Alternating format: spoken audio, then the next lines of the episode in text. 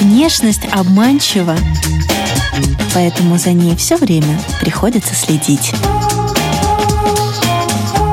Программа «Внешний вид» на Латвийском радио 4. Здравствуйте, дамы и господа. Вы слушаете программу на Латвийском радио 4 и подкаст о красоте и моде «Внешний вид».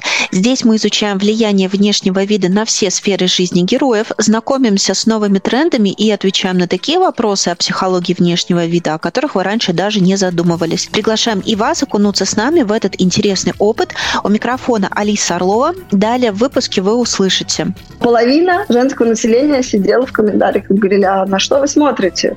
Я изучаю соцсети с позиции бизнеса. Человек себя может сделать а, из абсолютно любых базовых показателей. И сегодня у нас эпизод о продвижении внешнего вида и его роли в рекламе. И с нами специалист по продвижению, продажам и рекламе в социальных сетях Елена Дукальская. Здравствуйте, Елена. Добрый день. Это вы влияете на наш мозг так, чтобы мы купили какую-то вещь или услугу красоты. Признавайтесь. Да, это мы, маркетологи, таргетологи, рекламщики и все вместе взятые. А вы считаете себя больше аналитиком или креативщиком? Я думаю, что все-таки э, я совмещаю, потому что для кого не секрет, что маркетолог должен уметь э, креативить да, в рамках любого бренда, чтобы создать какой-то хороший продающий бренд, и в том числе нужно уметь анализировать данные, потому что мы э, создаем какие-то рекламные кампании, мы их запускаем, и мы должны очень э, качественно уметь анализировать ситуацию, данные э, в том числе. Поэтому я не поделю, мы совмещаем. Что для вас внешний вид? А, внешний вид для меня это когда а, образно человек зашел в помещение, и все все почувствовали. То есть это не всегда лично для меня прям про визуальный вид его, а, но это, наверное, про харизму какую-то, про то, как человек несет себя, какая у него осанка, как он представляет себя, как он говорит в том числе. А, как он жестикулирует. То есть для меня это такой собирательный образ. Стараюсь отходить от мнения, что а, исключительно только внешний вид, да, вот прям визуальный внешний вид, это что-то очень качественное, потому что иногда внутри э, скрывается что-то не очень замечательное. Скажите, а в вашем личном окружении есть такие люди, которые, когда входят в помещение, все вокруг э, делают так «ах» и э, не могут отвести взгляда? Да, однозначно есть такие люди. А как вам кажется, это врожденное или эти люди как-то строили, отстраивали этот имидж на сегодняшний момент я считаю, что всему можно научиться в наше время. А, в той же самой э, степени научиться говорить. А, есть куча превосходных курсов про тому, как правильно поставить речь, как правильно дышать в момент разговора. То есть этому можно научиться. По тому, как стилизовать э, одежду, тоже можно научиться. По тому, как преподносить себя и как э, быть таким статным, красивым человеком с хорошей осанкой, э, с правильной походкой. Этому тоже можно научиться. Поэтому в целом я считаю, что человек себя может сделать э, из абсолютно любых базовых показателей. Это интереснее, когда человек правильно дышит или наоборот неправильно? Я сейчас, честно скажу, нахожусь в процессе вот этого изучения, да, правильное дыхание диафрагмы. А, лично мне тоже это нужно в профессиональном плане. А, поэтому, поэтому я могу так сказать, что так как я раньше не умела говорить на диафрагме, да, я этому учусь в процессе, то это, наверное, вопрос моим зрителям. Ну, как бы мне нравится, мне нравится, как я говорила раньше, неправильно дышав. В чем красота вашей профессии? В чем красота профессии маркетолога? А, я думаю, что красота э, работы маркетолога в том, что он может приложить свою руку, так э, скажем, к созданию бренда с нуля. То есть мы его как будто бы так а, совместно вылепляем, влюбляем аудиторию в этот бизнес и э, отпускаем, так скажем, в свет. Специалист по продвижению продукта умеет ли продвигать себя или по классике сапожник э, всегда без сапог? это очень забавно и, мне кажется, злободневно для каждого специалиста по продвижению, потому что ты всегда э, выбираешь или давайте так, ты балансируешь, потому что, с одной стороны, ты понимаешь, как продвигать бизнесы, и ты всегда думаешь, а потратить ли время вот сейчас, в моменте, на то, чтобы продвинуть себя, или э, потратить время на развитие своего клиента. А на себя остаются такие, знаете, стратегические вещи, которые я делаю в рамках того, чтобы про меня, скажем так, на рынке не забыли. Но скажу честно, на себя времени остается мало. При том, что мы, я понимаю, как это делать. Сколько в продвижении себя вот этого внешнего вида, э, этой визуальной части? У меня лично немного. Я в основном слежу э, за западными представителями. Да. Сейчас, э, когда мы говорим да, про соцсети, про то, как эксперт выглядит в соцсетях, а мы понимаем, что тот же самый иногда TikTok позволяет э, снять видео дома в обычных условиях, да, и э, внешний вид не всегда играет очень важную роль там. Поэтому э, лично я для себя считаю, что не внешний вид главное. Главное, что ты говоришь и как ты себя продаешь. И э, да, я согласна с тем, что есть разные люди, представители да, моей целевой аудитории, есть визуалы, и которым это может не зайти, но есть представители, которым ну, важно содержание. И, наверное, вот это вот э, больше моя целевая аудитория. А если поговорить о визуальной части и о визуалах, которые потребляют контент, что им нужно? Им нужно что-то яркое, такое как вспышка, чтобы э, зацепить их взгляд. Э, как это может проявляться? Какие-нибудь синие волосы? Я думаю, что в каких-то брендах это позволительно. И вот э, всегда нужно раскручивать э, клубок в это в обратную сторону. То есть в зависимости от того, что вы продаете и кому вы продаете, вы можете выстраивать э, свой внешний вид. Кому-то зайдут синие волосы, розовые волосы, неважно, рваная одежда, кому-то зайдет это. И здесь на самом деле, э, если мы говорим про, опять-таки, западный рынок, и такие есть э, примеры, да, когда продают там одежду, предположим, а, не дешевого какого-то сегмента. И да, и там весь ТикТок, знаете, такой как бы серо-буро-малиновый. А, такое тоже есть. Но если мы говорим про наш все-таки рынок, а, то ну, не знаю, мне кажется, что у нас такая аудитория все-таки аскетичная, знаете, и э, хочет э, какой-то обычной нормальной картинки. Менталитет и культурный бэкграунд должны влиять на то, как ну, преподносится реклама. Однозначно. Э, как узнать специалиста по рекламе на улице, будучи, допустим, в какой-то другой стране, в другом городе, ничего не зная о принадлежности этого человека к этому миру, только по его внешнему виду? Как угадать, что это специалист по рекламе? Это забавно. Достаточно. А, ну, честно, я думаю, что никак. Мне кажется, что у нас сейчас настолько люди э, и умеют, и не умеют одновременно самовыражаться в плане внешнего вида, что ты никогда не угадаешь. Ну вот правда. Это может быть э, рекламщик, который будет э, там э, условно в рваных джинсах и майке, а это, а может быть в то же, то же самое время рекламщик, который будет при полной классике, при полном параде. Честно, мне кажется, невозможно рекламщика узнать. Да и вообще, мне кажется, представителя любой профессии сложно узнать. Но есть ли в ваших кругах прям такая э, серьезная деформация, что человек, который занимается всю жизнь и постоянно думает о продвижении других, э, абсолютно нейтрален сам, сам по себе? Я думаю, что что нет. Рекламщики, да любые представители а, индустрии продвижения, они, э, как я уже ранее сказала, они могут быть как э, супер модно э, выглядеть, да, точно так же они могут э, выглядеть абсолютно обычно. Плюс э, за счет того, что у нас есть огромное количество брендов, ты, э, если ты не в теме брендов и того, как выглядит э, там, не знаю, определенной позиции определенного бренда, то э, можно, знаете, сложить луки такие, что даже вообще не поймешь, э, человек на человеке, там, не знаю, образ, образно из 200 евро или из 2000. Поэтому мне кажется, это вообще сейчас не важно. Мне когда-то говорили, Лена, ты эксперт, должна выглядеть солидно. И во мне всегда это, знаете, вызывало какое-то такое противоречие. Я думала, почему я должна выглядеть солидно? Почему я должна носить пиджак, если мне это не нравится, я себя не чувствую так комфортно. Да, это как будто бы красиво, но в первую очередь мы всегда думаем о том, как тебе. Внешний вид, он такой, знаете, он, наверное, единственный, наверное, представитель профессии, где внешний вид важен, это стилист. Вы сказали, что пиджак это не ваша история, а какая ваша? Мне нравится, что мне было удобно. Это кроссовки, то есть это обувь без каблука. А, какие-то позиции на каблуках у меня есть, но это такая крайне редкая история.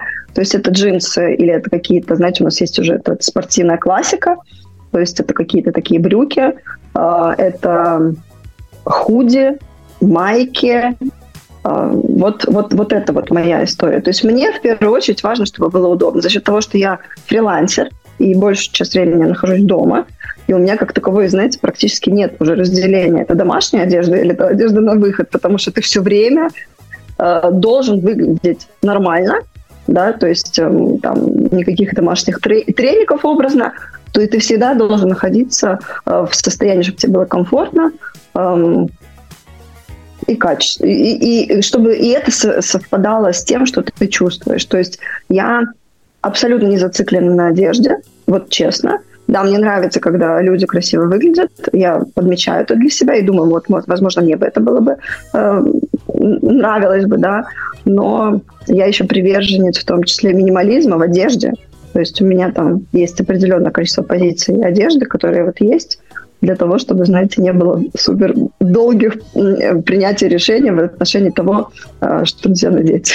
Но фриланс вообще изменил правила игры как явление. Абсолютно, абсолютно. Сейчас, знаете, очень э, популярно вот эти вот все вот психологи, э, коучи, которые якобы представители таких профессий, которые должны быть а в пиджаках, ну, в каком-то представлении да, мира. А это сейчас люди, которые абсолютно проводят сессии в майках, э, шортах, и это нормально. И это прям окей. Поэтому вот в моем понимании, да, уже ты можешь выглядеть так, как тебе комфортно. А если кто-то считает, что вот это вот образно эксперт должен выглядеть иначе, ну, то есть это как будто бы про него, а не про меня. А, вопрос, который интересует многих. Рекламщики получают бесплатно э, те вещи, которые они рекламируют? Эм, есть разные варианты на самом деле. Ну, в моей жизни были, были и такие, и такие. Да. В основном, конечно же, а, ты больше работаешь э, на финансовой основе, когда тебе платят за твою работу. А, есть случаи, когда тебе нужно посмотреть продукт, чтобы его там образно пощупать, да, посмотреть, как он в работе, чтобы что-то подсказать, например, бизнесу в плане контента или в плане какой-то там съемки, да, чтобы она в рекламной подаче выглядела лучше. Путают ли таргетологов с тарологами? Очень забавно. Э, знаете, я вам так скажу, что скорее всего, большая часть людей, с которыми я сталкивалась, они знают, кто такие тарологи, но они не знают, кто такие таргетологи. вот так скажу. Поэтому нас не путают. Просто задают вопрос, а что это, что вы делаете? Что такое профессия таргетолог вообще? Что, он, что делает человек? А что делает человек? Таргет это же как таргетолог? цель переводится. А, ну, таргетолог это человек, который а, настраивает рекламу, которая будет показываться в соцсетях, и которая потенциально приведет э, покупателей бренду. Технический специалист, который прям кнопочки нажимает. Чем интересен таргетинг в бьюти-сфере? Я вам честно скажу, что это единственная сфера, вот бьюти-индустрия, с которой э, на данный момент я уже отказываюсь работать. Почему? Поясню. Потому что это сложная ниша, особенно если мы говорим про уходовую косметику какую-то. Э, это сложно крайне потому как любой бренд, который приходил ко мне, он говорил, у нас самая лучшая эко, там, эм, эко-бьюти косметика, да, то есть, э, но вот на мой взгляд, да, то есть я, э, я не приму такую информацию, когда говорят, ой, ты продать не можешь, да. Я считаю, что тот же самый специалист по маркетингу, да, и таргетолог, они выбирают ниши, с которыми им более понятна работа, да, то есть я не буду работать с нишей, в которой я не знаю, как ее представить. И вот я признаюсь честно, бьюти-индустрия – это, наверное, для меня самая сложная вот ниша, потому как э, мне сложно объяснить потребителю, почему он образно должен купить вот эту баночку вот этого бренда, а не вот это. Если э, они по составу плюс-минус обе будут веганские, да, э, ГМО-фри, cruelty-free, как донести человеку вот это э, преимущество, для меня лично это очень э, и очень сложно. Я отказываюсь просто потому, что за мой опыт, я вам честно скажу, но вот продвиньте нашу косметику, вот этот запрос был самый частый в моем почти четырехлетнем опыте работы. Ниша перенасыщена, и когда находится такое супер большое перенасыщение, очень сложно донести до конечного потребителя, почему вот это, а не вот это. Косметическая ниша в интернете перенасыщена. Слишком много. Вот на мой взгляд, да. Почему так получилось, что предложение даже больше, чем спрос, настолько, что э, у специалистов возникает кризис э, идей? Я думаю, э, что когда э, бизнес ну, принимает решение о создании какого-либо бизнеса, он не анализирует рынок. Ему кажется, э, любому бизнесу, так скажем, кажется, что его бизнес самый крутой, и его продукт самый крутой. И я таких случаев слышу просто постоянно. Нет ни одного бизнесмена, который мог прийти ко мне и сказать, знаете, у меня плохой бизнес или плохой продукт. Все говорят, что ой, ну мы лучше. И когда ты начинаешь а, уходить от эмоций, задавать вопросы, а вот расскажите, чем ваш продукт лучше вот этого, вот этого и вот этого. Он не может ответить, почему его продукт лучше, а, потому что базовые показатели одинаковые. То есть почему рынок перенасыщен? Потому что нет анализа рынка.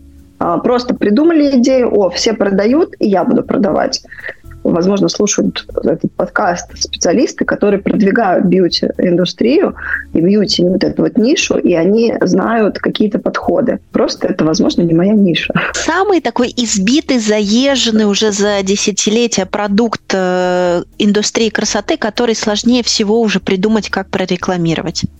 Ну, вот это уходовая косметика. Это шампуни э, и вся уходовая, да, косметика самая классная или наоборот переоцененная, на ваш взгляд, рекламная кампания в сети э, у модного бренда или косметического бренда? Эм, рекламная кампания Calvin Klein, там нижнее белье с актером Джереми Аллен. Эм, честно скажу, что это эм, рекламная кампания, которая просто произвела фурор. В каком плане? Что мир разделился, женский мир разделился на две половины одна а, половина женщин восхищалась, насколько это красивый мужчина. Он, оказывается, актер, да, и он там снимался в каком-то сериале. Я его не смотрела, поэтому для меня, когда я увидела эту рекламу, это было боже, почему так смешно. И вот эта вторая э, половина женского населения как раз-таки э, была такого же мнения, да, то есть э, мир как будто бы разделился. И вот это, мне кажется, самая такая большая рекламная кампания, тренд музыки с этой рекламы.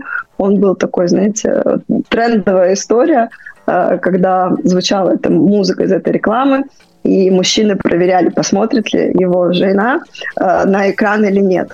Это такой, такой был тренд а проверка.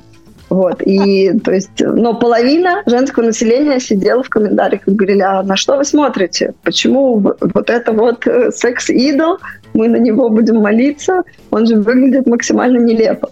А кто главные сетевые инфлюенсеры мира сейчас? Я думаю, что, э, ну, мы берем базу, это вот эти все Биберы, Кардашьяны э, и так далее, Дженнеры – но, знаете, я не скажу, что их э, можно по именам назвать, потому что э, сейчас в эру вот ТикТока эти инфлюенсеры, они прям плодятся, мне кажется, что э, на самом деле на каждого инфлюенсера есть своя аудитория, и я их даже по именам, честно, не знаю. Есть еще э, куча ноунеймов, ноунеймов для меня, а для кого-то они ноунеймы, э, которые просто набирают огромное количество аудитории, тоже миллионную аудиторию, и за ними идут, и к ним прислушиваются. Вообще сейчас в наше время стать знаменитым, популярным зарабатывать много денег в соцсетях и быть а-ля инфлюенсером, да, достаточно просто. Нужно просто иметь телефон и желание. Имиджевый маркетинг. Э, для кого тогда это нужно, для кого это важно? А, мне кажется, что имиджевый маркетинг а, нужен абсолютно любому бренду, если этот бренд а, пришел на рынок надолго. Не так, э, чтобы забежать, э, продать и убежать, а именно если мы делаем заявочку так на, на время. И абсолютно, на мой взгляд, здесь ниша не, нуж, не важна. А имидж э, и правильная там, стратегия, как должен бренд выглядеть в соцсетях, э, она должна быть у каждого. Поэтому это такое, знаете, must-have для тех, кто пришел надолго. Но, к сожалению, у нас любят, э, чтобы быстренько и дешевле.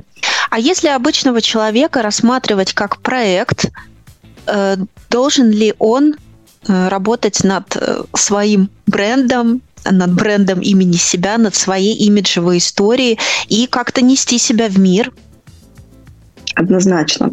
Я когда-то года два назад, у меня даже, мне кажется, был пост или эфир я снимала на тему того, а, как вы должны выглядеть а, в онлайне.